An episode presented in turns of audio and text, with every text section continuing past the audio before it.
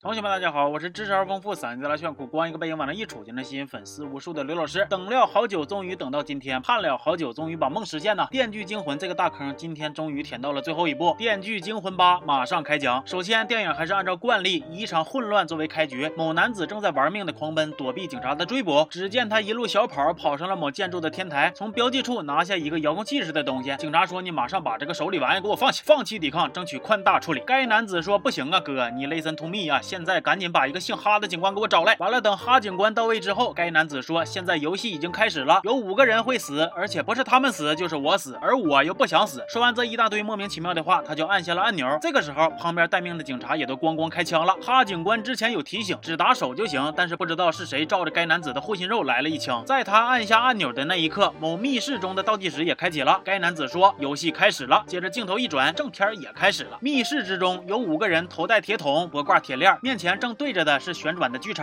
正当他们群脸懵逼之时，数据那熟悉又富有磁性的声音缓缓响起。数据说：“不要着急，不要怕，不要惊慌，不要炸，想想自己都说过啥谎话，没准我还能把你们的小命给留下。”现在献出鲜血，机关可解。话音一落，铁链开始把他们往锯齿那嘎薅，给大伙吓得都嗷嗷叫唤呢。完了，有一个聪明姐琢磨了一下数据的话之后呢，主动用胳膊去碰锯齿，而锯齿碰着血之后还真就停了。大伙见状就纷纷效仿啊。但是其中有一个哥们儿也不知道是麻药打多了还是咋的，之前根本就没醒过来。等他醒了，其余四个人都进入第二关了，那这不就完犊子了吗？果然呢，一扭脸，一具头戴铁桶的男尸就被吊在了吊桥上。桥上吊尸，尸道吊着；桥上吊尸，尸道吊着。来，同学们挑战一下，把这句绕口令说十遍。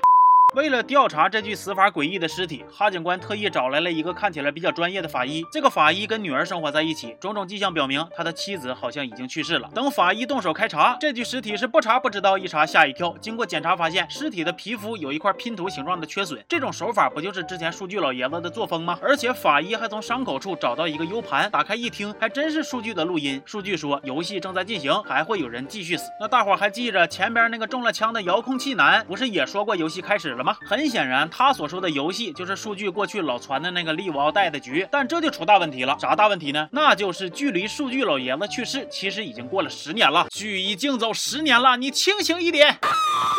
一个黑人警察看着医院里躺着的重度昏迷的遥控器男，就跟哈警官唠起了嗑。他问哈警官：“这男的为啥非要指名要找你呢？”哈警官说：“因为这人啊是个老惯犯了，又偷又抢的。我过去抓过他两次，可能是对我有感情了吧？毕竟现在不是流行斯德哥尔摩吗？”黑人警察呵呵一乐，说：“你懂个屁呀！现在流行的是反斯德哥尔摩。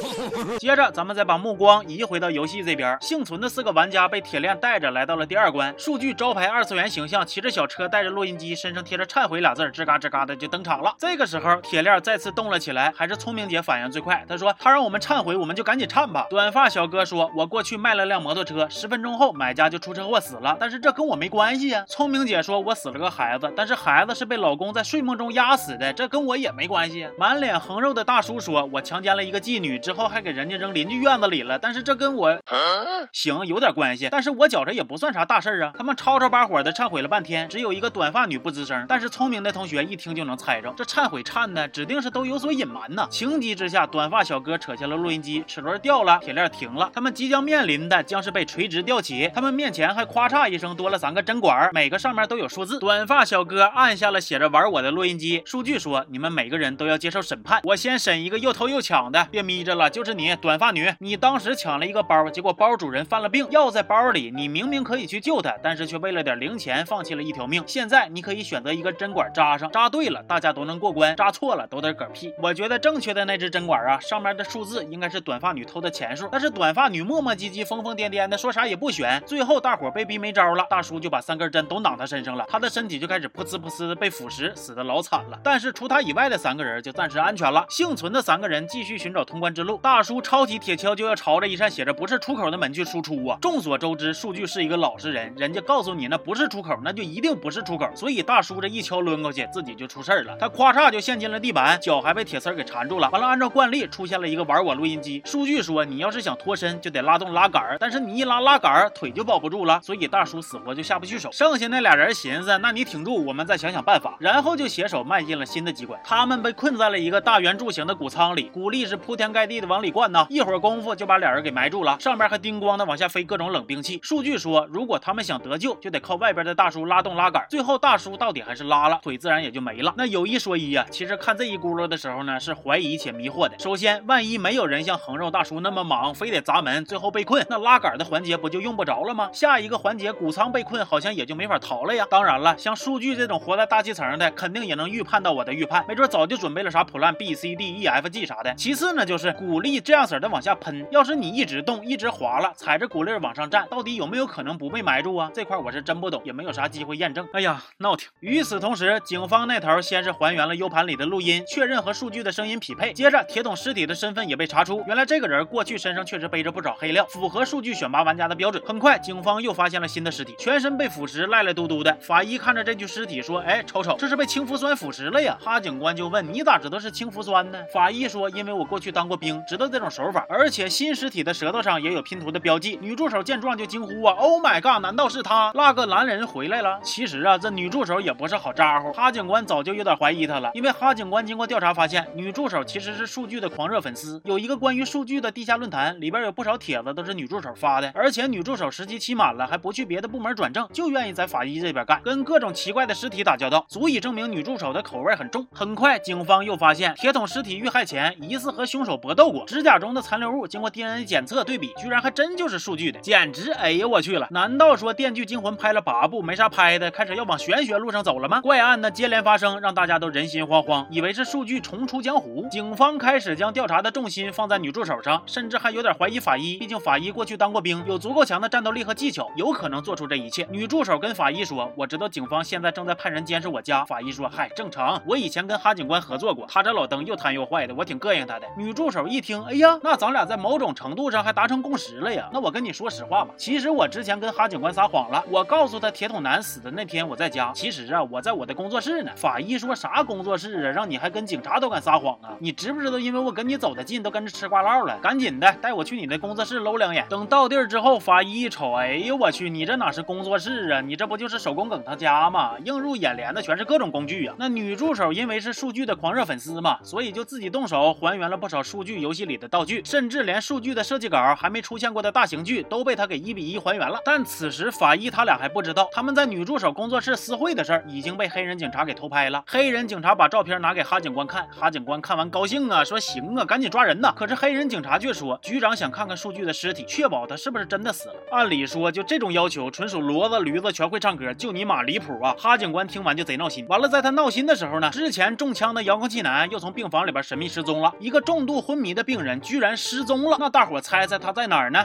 哎呀，别猜了，我等不及告诉你们了。对他就在数据的棺材里呀。接着，咱们再看回游戏那边啊，抽到新一轮游戏体验卡的是短发小哥。从数据的录音里，我们能得知，小哥之前没说实话，他说自己卖了辆摩托车，车主车祸身亡了，跟他没有关系。但是其实他知道摩托车刹车失灵，却故意隐瞒。而这个受害的车主正好是数据的侄子，哎，你说巧不巧？而他要用到的游戏道具是一台蚊香刀片旋转机。这里得提一嘴，这个机器跟女助手照着图纸做的那台，不能说一毛一样吧，只能说毫无差别。可见女助手动手能力之强，手工梗看了直呼内行啊！这台台蚊香刀片旋转机由短发小哥卖的那台黑心摩托供电，只要小哥能伸手去捏底下的刹车，机器就能停。但是很显然，捏刹车势必要受伤，小哥下不去手。聪明姐试图帮忙也未遂，最终短发小哥变成了一根可塑性极强的弹簧。另一头，哈警官觉着不能再拖了，于是赶紧带人冲进了女助手的工作室。结果你们猜他又看见啥了？别猜了，快听我说吧。他看见了一根弹簧尸体，唰，从房顶直接弹到他脸前。得，这回种种证据都表明，凶手就是法医跟女助手了。所以哈警官跟黑人警察赶紧兵分两路，哈警官抓女助手，黑人警察抓法医。可是法医看见警察来抓他，也不反抗，说你听我解释，我们是被陷害了，真正的凶手咱俩都认识，那就是哈警官。不信你听我给你捋啊！谁发现的弹簧尸体？哈警官。谁让大家朝着遥控器男开枪的？哈警官。开枪时大家都朝着遥控器，那你觉得胸口那一枪会是谁打的？对，还是哈警官。我其实知道你也在暗中调查他，毕竟这么多年，哈警官的烂瓜圈内多少是有所耳闻呐。而且接连几个受害者生前也都跟哈警官办过的案子有关系。黑人警官听完，觉着法医说的有道理，但是他紧接着又反问法医说：“可是那几个受害者也都认识你呀，当年都是你跟哈警官一起办案呢？”更何况你跟哈警官似乎还挺不对付啊，我咋能相信你现在说的话是不是栽赃陷害呢？法医听完说：“行，那我给你上点硬锤。之前你们为了保住遥控器男的命，不就没敢取出他心脏里的子弹吗？那现在他也嗝屁了，咱俩就去解剖，看看这颗子弹是不是能匹配哈警官的枪。那你们猜能匹配吗？不用猜，真让法医说准了，确实能匹配。黑人警察瞅这架势啊，跟法医说：那你赶紧躲一下子吧，我去调查一下哈警官。完了，一查，嘿，他冰箱里居然还有拼图形状的皮肤，那他就是凶手没跑跑了呀。于是赶紧下令抓人。完了，法医一回家，正好见到了也在躲警察的女助手。女助手说她真的不知道这都是咋回事啊，尸体不是他杀的。法医说我知道，我解释了，是哈警官干的。紧接着，女助手微微一笑，说没想到吧？其实我查出了游戏发生地在哪儿了，但是咱俩不能跟警察说，毕竟警察里边有内鬼呀，所以咱们自己去调查吧。于是二人驱车出发，可哈警官此时竟然正在他们的身后尾随。而游戏那边现在只剩聪明姐和断了腿的大叔活着。聪明姐硬撬开了门，以为自己能逃生了，结果一扭脸就被猪脸男袭击了。睁眼后发现，此时他跟大叔都被锁住了脚，困在一间屋子的两边。一位神秘黑衣男子站在房间的其中，而他居然真的是数据本人。你复活了。数据说，接下来你们要面临的是最终考验。你断腿大叔，高中时候你喝多了作妖，害得你好朋友出了车祸。之后你不仅不知悔改，反而更能作妖。还有你，聪明姐，咱俩以前是邻居，我知道你的孩子根本都不是你老公压死的，是你嫌孩子吵，活活把孩子给捂死了，还嫁祸给你老公。最后你老公精神崩溃了，自杀了。你们说你们想活着，谁不想活着呢？可是人生就是有很多意外，像我，我也想活着。要不是我的 X 片诊断报告被医生给搞混了，耽误了治疗，我的癌症。其实是有机会治好的，不过如果没发生这些事儿，我也就没法建立数据门。行了，现在到你们俩 play 一个 game 了，我可以给你们一个机会，让你们反转这一切。这有一把枪和一颗子弹，这是你们通往自由的钥匙。接下来场地就全交给你们了。说完，他就关门离开了。聪明姐腿脚麻利，上来就抢过了枪，不顾大叔的各种哀嚎请求啊，执意就要杀了大叔。在他扣动扳机的那一刻。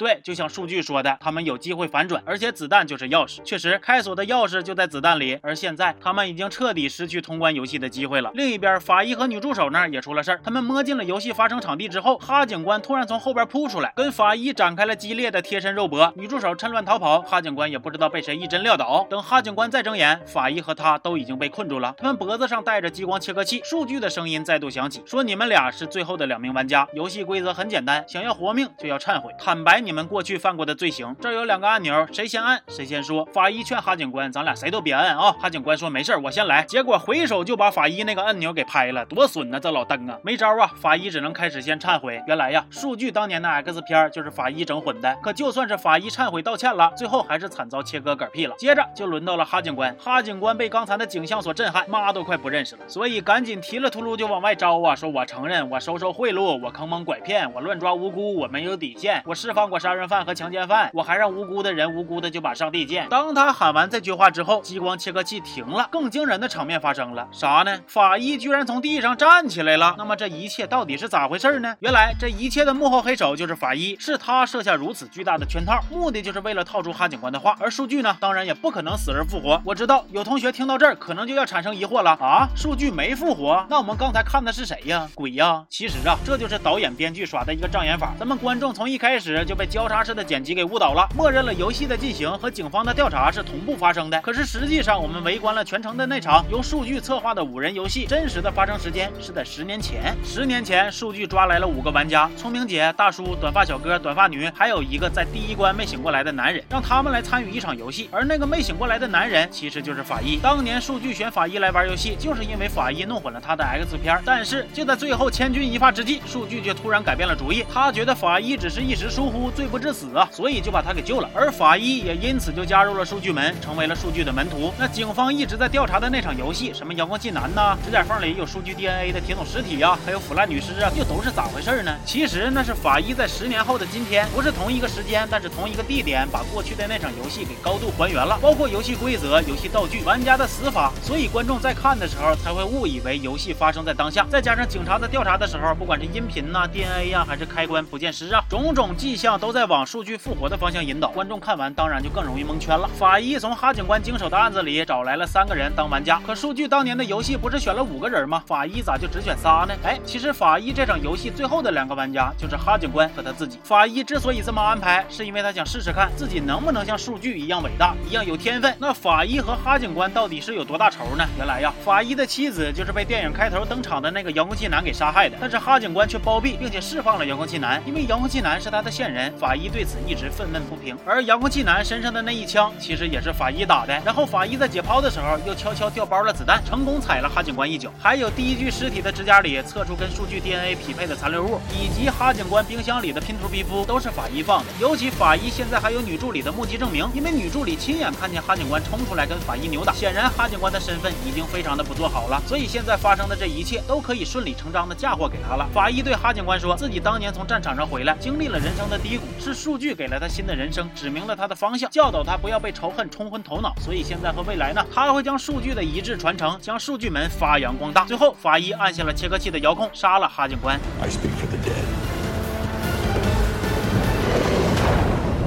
在响亮的关门声中，《电锯惊魂八》到此结束。《电锯惊魂》的第八部豆瓣评分六点九，是目前来说整个系列里边评分最低的一部。其实如果把它单拎出来看，作为一部悬疑惊悚片，无论是整体故事的讲述，还是节奏逻辑的把控，都还算是比较不错的。但是跟《电锯》系列的几部前作比起来呢，不管是机关的设计啊，还是反转的结局啊，都缺少了一点精妙之感，让人看完没有那种想哇塞的感觉。再加上《电锯惊魂八》是电锯迷们等了足足七年才等到的，大家肯定会难以避免的对它怀抱极高的期待。那期期待越高，就越容易失望。而且在这里不得不提一嘴，《电锯惊魂八》的两个导演迈克尔·斯派瑞和彼得·斯派瑞，这哥俩在《电锯惊魂八》之后还联手执导了电影《温彻斯特》，并且凭借该片在2019年的第三十九届金酸梅奖中获得了最差导演和最差剧本两项的提名，可见其实力那真的是相当不一般了。所以最后《电锯惊魂八》得到一个六点九的分数，我觉着还算是比较合理客观的。之前我说过，《电锯惊魂》呢是我个人非常喜欢的一个系列电影，因为这个 IP 颇有点传奇的味道。2004年《电锯惊魂一》上映。这是著名导演温子仁的处女作。当时他跟另外一个编剧雷沃纳尔肯定谁都没想到，他们居然联手创造出了一个性价比之王。《电锯惊魂一》只用了一百来万美金的制作成本，二十来天的拍摄，却在上映后收到了观众极其热烈的反馈。而且由此诞生出的数据门也成为了捞金大户，他一捞就是十几年。这里呢，我要提一个很有意思的小点：雷沃纳尔在《电锯惊魂一》里不仅仅是一个编剧，还是一个演员。跟医生老哈一起被困在密室的偷窥狂柱子就是他演的。最后柱子还给 game over 了，瞅瞅我写死我自己，这才是真正的狠人啊！而《电锯惊魂九：漩涡》其实也即将上映了。电影原定档期是二零二零年的五月，之后因为不可抗力改档到今年的五月。导演达伦·林恩·鲍斯曼是《电锯惊魂》二三四部的导演，而《电锯》系列的前四部呢，不管是评分还是票房，那都是相当不错的。究极反转的剧情也是大受好评，所以这次他重新回归执导呢，某种程度上来说，意味着电影的质量就多了一份保障。而且我在《电锯惊魂九》的主演名单里还看到了一张熟悉的面孔，那就是他，马泽法克夏。这让我对第九部更是多多了一丝期待。总之啊，《电锯》。惊魂系列解说的坑呢，从一八年的第一期到现在，历时三年，总算是给他暂时性的填完了。吉利撒话，这些年呢，感谢老同学们的不离不弃，也感谢新同学们的支持和喜爱。未来呢，我会再接再厉，毕竟还有乡村爱情等着我呢，求大家多多支持，这次一定行。那电锯惊魂就先唠到这儿了，咱们下一个坑底见，爱你们，好。